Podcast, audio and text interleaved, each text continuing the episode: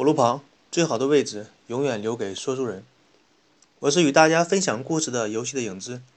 今天继续我们上次讲的精灵的故事。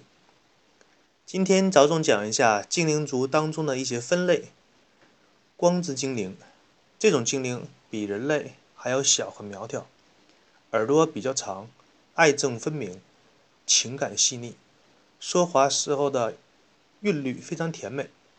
大多时候。他们居住在森林或者是洞穴之中，热爱大自然，喜欢跳舞嬉闹，有时候像小孩子的性格一样。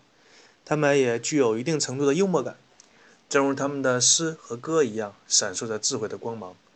这个种族所擅长的武器为弓箭和长剑。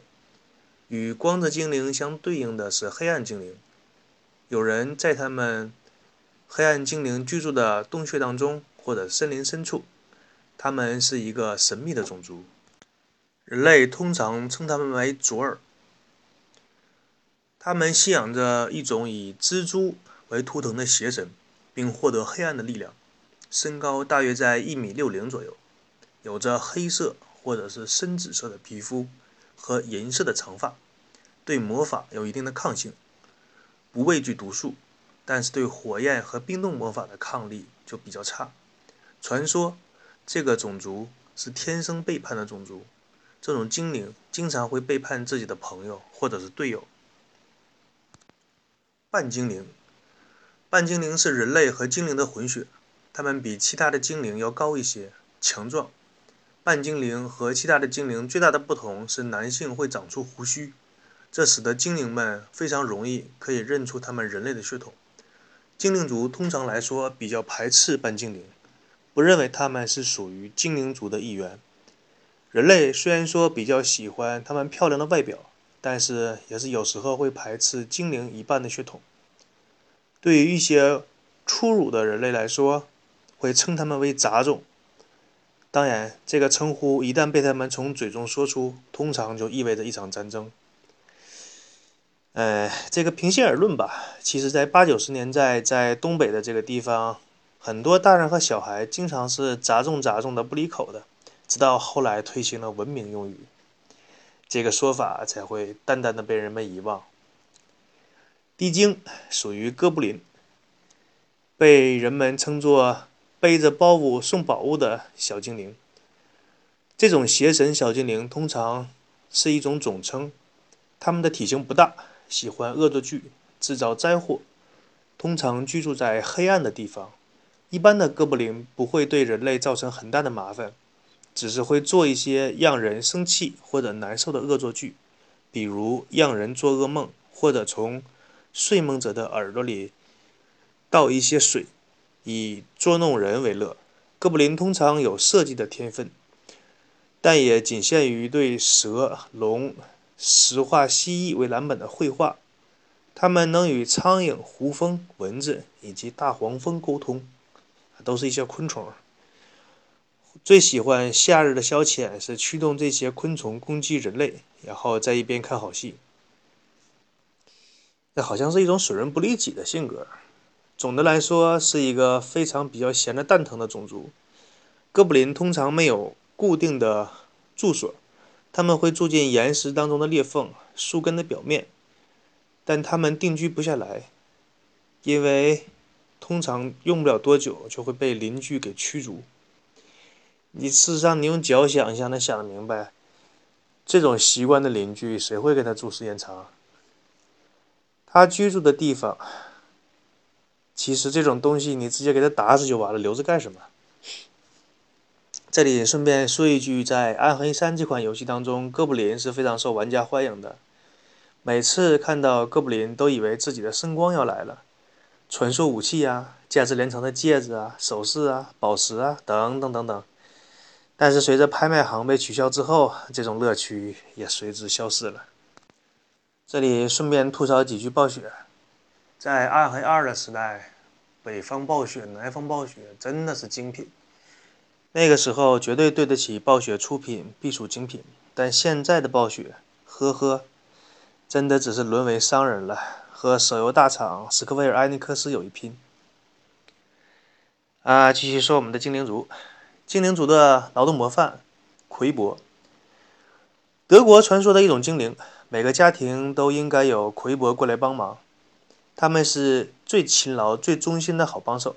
这些满脸皱纹、老态龙钟的小精灵，会为当地的家庭提供几乎是无偿的服务。他们擅长的事情是打水、挤牛奶、劈柴、打扫院子等一系列家务。这听起来像个中介啊、钟点工干的事儿啊！据说这种精灵擅长家务，并且乐此不疲，而且要求回报不多。餐桌上只要给他留一些面包屑，就可以让他们饱餐一顿。哎呀，这个看来不爱劳动这项优良传统不只是我国有啊，在欧美各国也是广为流传。而且提到这个精灵的角色，不仅让我想起许多宅男动漫里边的女主角，都是又会做家务又漂亮，身材又爆好又性感又温柔体贴，并且还反人类的喜欢做家务，喜欢照顾人。哎，总之这种角色除了脑子不好看上了主角以外，看上我们的男主角以外，其他的都是万能。至于为什么脑子不好呢？就是这么好的女生，怎么可能会看到主角那样的渣男呢？这种疑惑有一段时间困扰了我，相当一段时间。直到我在某个论坛上看到了一个神回复，他说：“你去看少女动漫，就会得到完全相反的答案。”我去大致看了看，都是又帅气。又会功夫，又富有，又有权势，看上了一个又丑、又懒惰、又宅的一个女生，无比疯狂的爱恋他，追求她。好吧，看来大家的内心都想做一个废柴，无论是男性、女性，或者是中性人。说到这里，就不禁想起一个永恒的话题，就是作为一个人来说，你是真的需要去奋斗吗？过那种忙碌的生活，如果大家不努力，不去拼命工作的话，也可以过得相对安稳的话，我个人是非常想知道，有多少人会选择那种折腾自己，让自己整天活的像看不到第二天太阳似的那种生活？有多少人会选择那样的日子和生活方式？以前在上学的时候听过这样一个小故事。就是说，事业有成的富翁荣回故里。这个时候，背着手跟老领导似的，在山上踱步，正好看到一个砍柴的。他砍了半捆柴，然后就躺在那里，闭上眼睛，享受着太阳慵懒的照在自己身上的效果。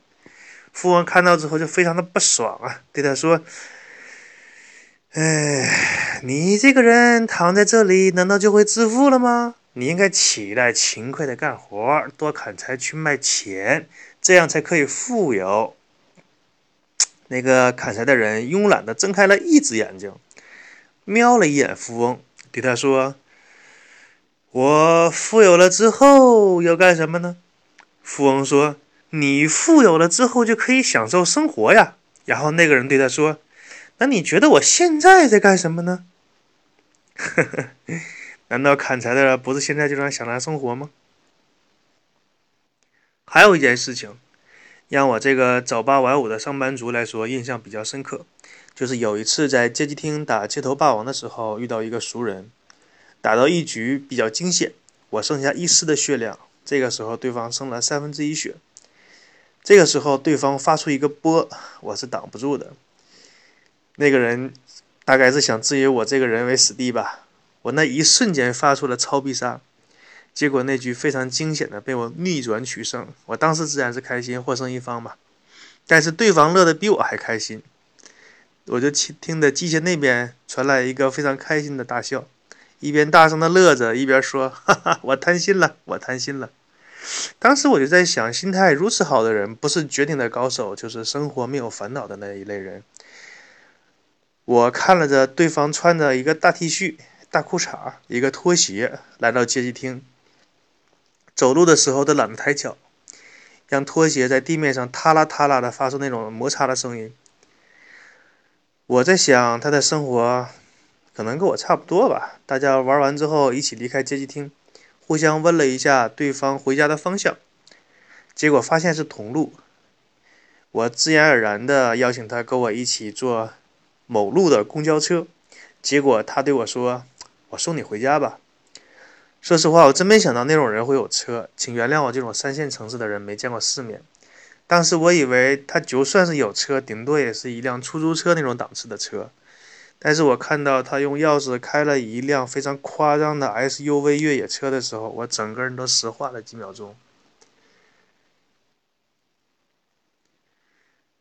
嗯，在车上的时候，我实在没有办法压抑住自己的好奇心，询问了对方的工作。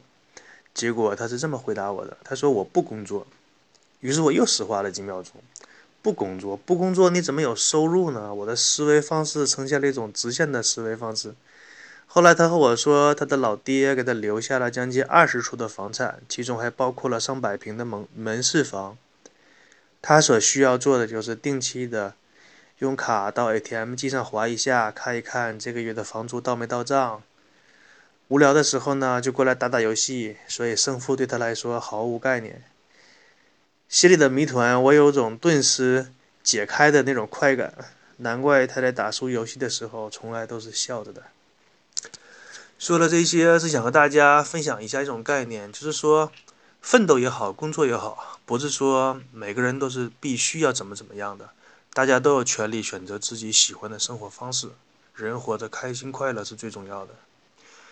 我之所以喜欢精灵族，也是比较向往他们居住的环境：蓝天、碧水、茂密的森林、一片的绿色，放眼望去，纯天然，无污染，没有雾霾，没有 PM 二点五。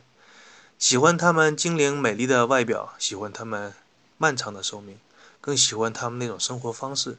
整天乐着，就算是傻乐，也比有有脑筋的那种痛苦的要好一万倍。说精灵过得像中国人向往的那种神仙一般的生活，也不为过。唉，有些跑题，让我们继续介绍我们的精灵族。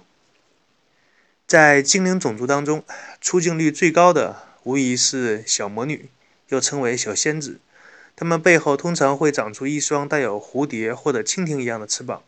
有时候，在森林当中的行路之人会发现地上有青草围成的圆圈，人们通常把这种圆圈叫做仙女环。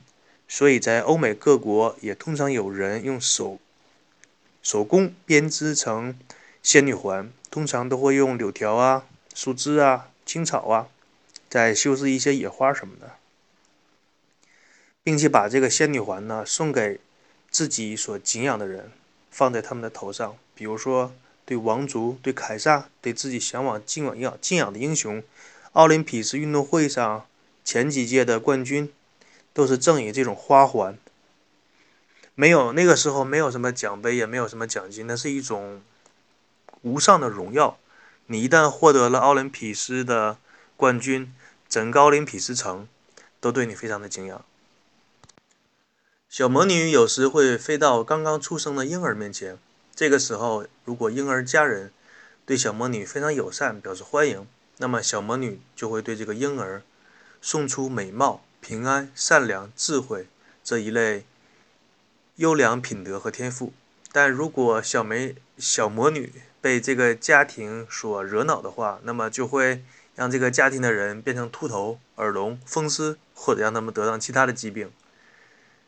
哎，感觉这也是欧洲版的“顺我者昌，逆我者亡”的节奏啊！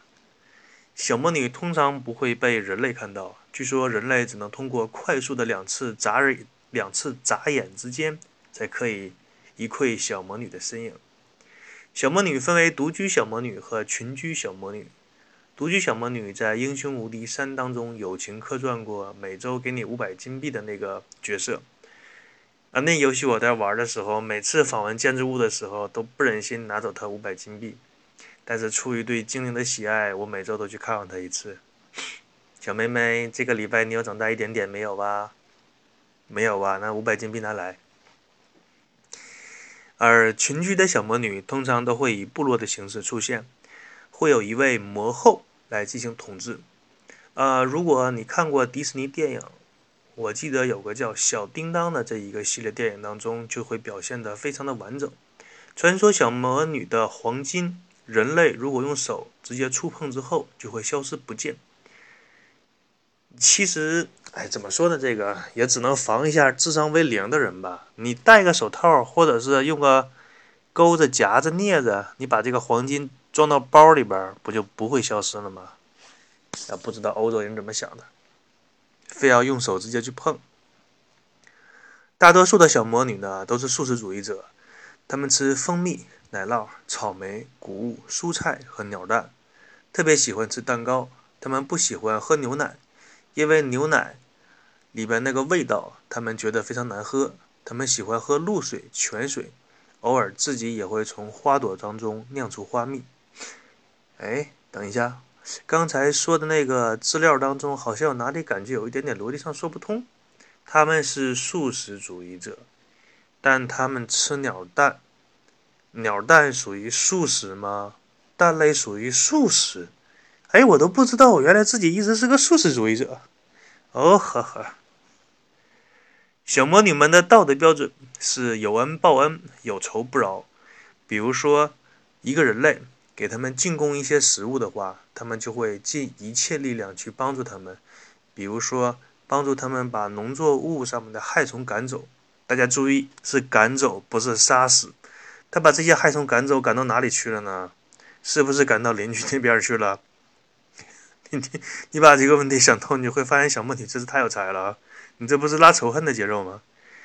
真没发现这么小的个子居然是个 T，小家伙有前途，我看好你。从小魔女的体型以及她们的处事态度，我们大致可以分析出她们的智商和情商，东城来说应该都不是很高。所以，关于他们的传说当中有一件这样的事情，就是小魔女想帮助一个农夫，帮助他把自己稻田上的小麦全部收好，放进谷仓里。结果第二天，农夫发现邻居家的稻子也被小魔女放进了自己的谷仓，干得漂亮！再一次为了农夫拉了邻居的仇恨，快激活他，boss！好吧，又到了跟大家说再见的时候了。我是给大家分享故事的游戏的影子，我们下一期再见。